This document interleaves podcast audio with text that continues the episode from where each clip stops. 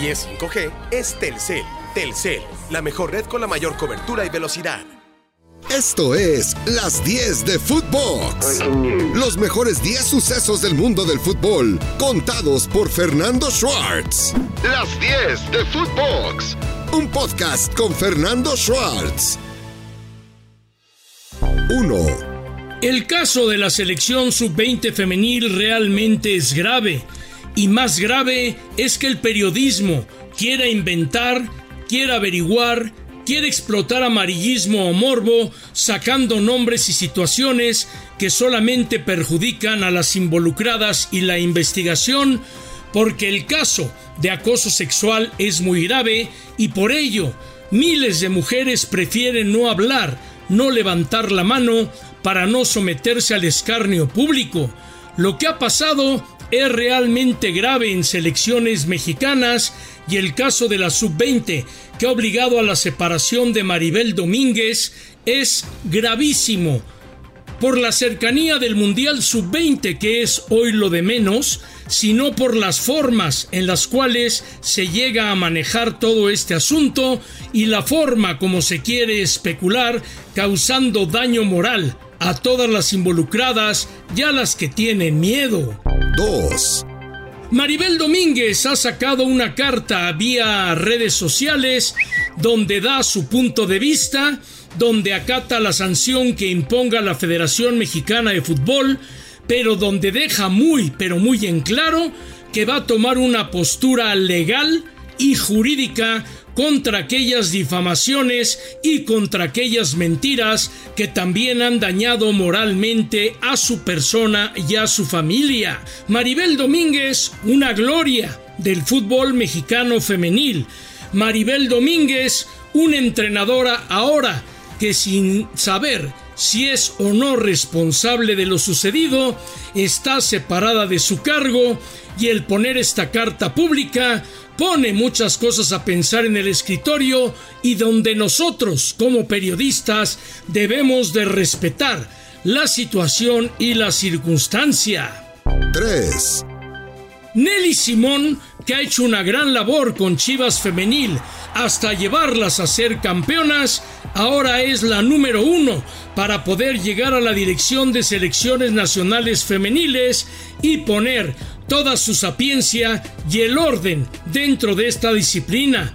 Lo que hay que aplaudirle a Nelly Simón es que se arriesgó a dejar atrás una brillante carrera periodística y que a final de cuentas ha cumplido su sueño de ser un dirigente dentro del fútbol femenil y ya se puede dar el lujo de haber levantado una corona y que sin duda alguna esto pesa y pesa mucho para que pueda llegar a ser la máxima autoridad en el fútbol femenil mexicano a nivel de selección. 4. Vaya bienvenida que le ha dado el equipo de Tuzas de Pachuca a la española Jennifer Hermoso.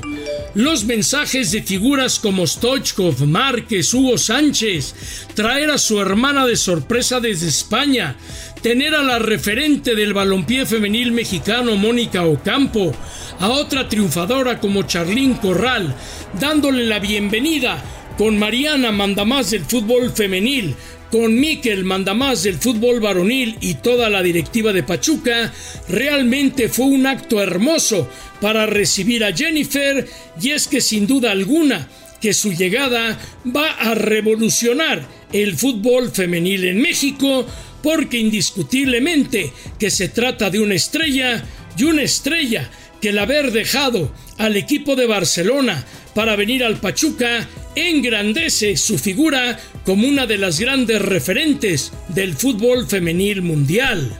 5. Vaya alboroto que ha causado la llegada de Dani Alves al fútbol mexicano. ¿Y saben ustedes con qué me quedo? La universidad es para darnos sueños y esperanzas y por eso decidí venir a Pumas. Vaya manifestación de Dani Alves. A todos aquellos detractores que dicen es que ya tiene 39 años, es que no va a rendir, es que no va a dar, es que esto y lo otro, simplemente, perdón, son unos amargados del fútbol. Dani Alves viene de jugar en el Barcelona. Dani Alves tiene mucho, pero muchísimo que dar indiscutiblemente al fútbol mexicano y sobre todo en un equipo universitario que se caracteriza por dar salida a la cantera y más en la época de Lilini y rodearlos de apoyo de jugadores importantes, pues hay que aplaudir el esfuerzo de Dani Alves. Muchos dicen, y es que ahora, ¿de dónde sacó el dinero Pumas? Vendieron bien, han comprado bien, tienen el apoyo de sus patrocinios y simplemente al César lo que es del César.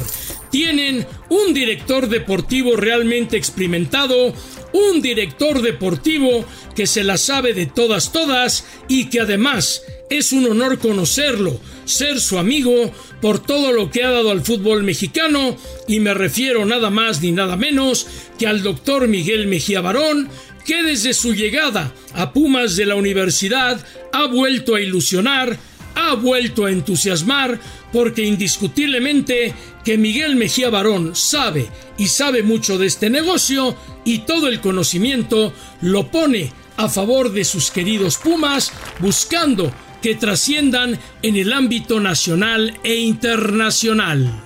6.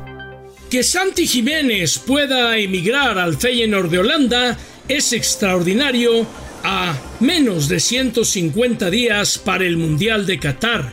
El Bebote aparece como el líder de goleo del balompié mexicano en esta temporada y ya ni recuerdo cuántas semanas pasaron en campeonatos hasta que un mexicano esté al frente del goleo, seguido por otro naturalizado, Rogelio Funes Mori, que demuestra tomar muy en serio este campeonato, buscando llegar de la mejor forma posible a Qatar.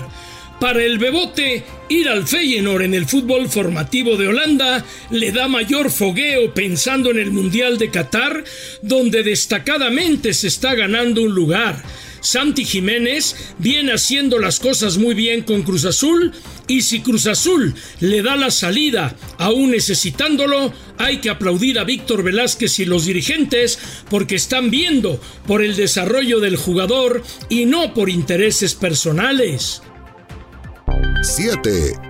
Raúl Jiménez se reencuentra con el gol en la pretemporada, uno de penalti, otro en una inocentada del arquero, pero no importa, lo importante era que Raúl Jiménez estuviera otra vez de cara al gol. Lo importante era que Raúl Jiménez recobre la confianza. Lo necesario que Raúl vuelva a escalar el camino para que vuelva a ser lo que era de antaño y es que a final de cuentas, en año mundialista es sumamente importante, pues no perder de vista la portería y sobre todo estar muy claro y consciente de todo, de todo lo que le puede sumar al conjunto mexicano Así que me congratulo porque a final de cuentas está dando y está rindiendo lo que necesita Raúl Jiménez y sobre todo lo más importante, recobrando la confianza. 8. Cuando uno sella con una huella un paso, simplemente es de aplaudirse y reconocerse y fue lo que pasó con don Andrés Guardado en su visita al partido amistoso entre el PSB y el Betis de Sevilla. Ver a una afición entregada totalmente y aplaudiendo a Andrés Guardado es reconocer todo lo que el jalisciense hizo con el PSV Eindhoven, es darle una palmada en la espalda y aplaudir a un hombre que ha sido netamente profesional y que ha marcado la pauta de lo que debe ser el futbolista mexicano en el extranjero, de dejar una huella, de no bajar los brazos, de no darse por vencido y de estar buscando siempre la superación. Y ese, ese sin duda alguna, es Andrés Guardado, orgullo de México. 9. El América está en picada. El América ha tenido un pésimo principio de torneo, mucho fogueo internacional, plantándole cara al Chelsea, al Manchester City, pero la exhibida que le ha dado solos de Tijuana al América no tan solo debe preocupar al Tano Ortiz, ni a Santiago Baños, ni Héctor González Iñárritu, sino hasta el propio Emilio Azcarra Gallán, porque el América no jugó a nada. Cabecita Rodríguez como número 9 se pierde totalmente. Bruno Valdés va al bulto, no va al balón y es fácilmente superado. Y una vez más Ochoa tiene que emerger tiene que aparecer y sacar algunas jugadas importantes porque si no, lo del América hubiera terminado en catástrofe del total allá en la tierra de los solos de Tijuana. Ahora viene el partido con Real Madrid. Yo aplaudo la internacionalización del América, que por fechas les cae en propio torneo, pero la seguidilla de derrotas internacionales la pésima actuación frente al equipo de Tijuana es para poner y para poner a pensar seriamente en lo que se le viene encima al equipo del América. 10. Ricardo Cadena no le encuentra la forma de encadenar a las chivas rayadas del Guadalajara. Sí, el mismo bar que anuló el gol a Álvaro Fidalgo, se lo anula a Alexis Vega y por lo menos fue igual en criterio. Pero más allá del VAR, Guadalajara no produce, no tiene suficiente llegada, no tiene gol. El equipo de León, muy disminuido por una expulsión tempranera, se acomodó bien en el terreno de juego y todavía Rodolfo Cota emerge como héroe, deteniéndole un penal muy mal tirado al Chicote Calderón y de esta forma Chivas continúa en bancarrota en este torneo. ¿Qué pasa con el equipo de Guadalajara? Los itineratos no son igual a ser ya el técnico titular porque evidentemente la presión aumenta, la responsabilidad se cuadruplica y lo cierto es que el Guadalajara no está respondiendo en el terreno de juego, el tiempo se viene encima y ya los gritos, fuera cadena, fuera Ortiz, han comenzado a sonar y esto, esto no le viene bien ni a la América y por supuesto a las chivas rayadas del Guadalajara. Nos vamos a tiempos extras. Y nos vamos al tiempo de reposición, porque Tuzos y Pumas dieron un partidazo a pesar del 0 a 0, y yo, de estos 0 a 0 a 0, pido muchos más en el fútbol mexicano. Golazo anulado a Nico Ibáñez, expulsiones de Aldrete y de Chávez, el VAR interviniendo con acierto, Lilín y Almada con abrazo afectuoso y después peleándose en la banca, Ustari, Ustari, un gran arquero, mientras que Julio no desmereció en el terreno de juego y en verdad que el Tuzos Pachuca que cerró la jornada ha sido un partidazo que hay que aplaudir. Don Camilo Vargas pierde su racha de más de 60 partidos consecutivos sin fallar y es que tuvo que meter un manotazo fuera del área y le vale una expulsión con la cual Tigre luce y derrota al conjunto del Atlas 2 por 0 en un partido donde Sebastián Córdoba en serio que lució y es que Sebastián Córdoba parece recuperarse y parece ser el Sebastián Córdoba que todos esperamos. Jaime Ordiales no necesita suerte. Jaime Ordiales conoce bien el entorno del fútbol mexicano y qué curioso, Jaime llega como director de selecciones nacionales, tal y como llegó de jugador al Mundial de Francia 98, es decir, de última hora y corriendo, porque Jaime así llegó como jugador con Manuel Puente y ahora le toca llegar en esta misma circunstancia sustituyendo a Gerardo Torrado, pero bien dicen los que quieren y aman a México, a la selección. Nunca se le dice que no.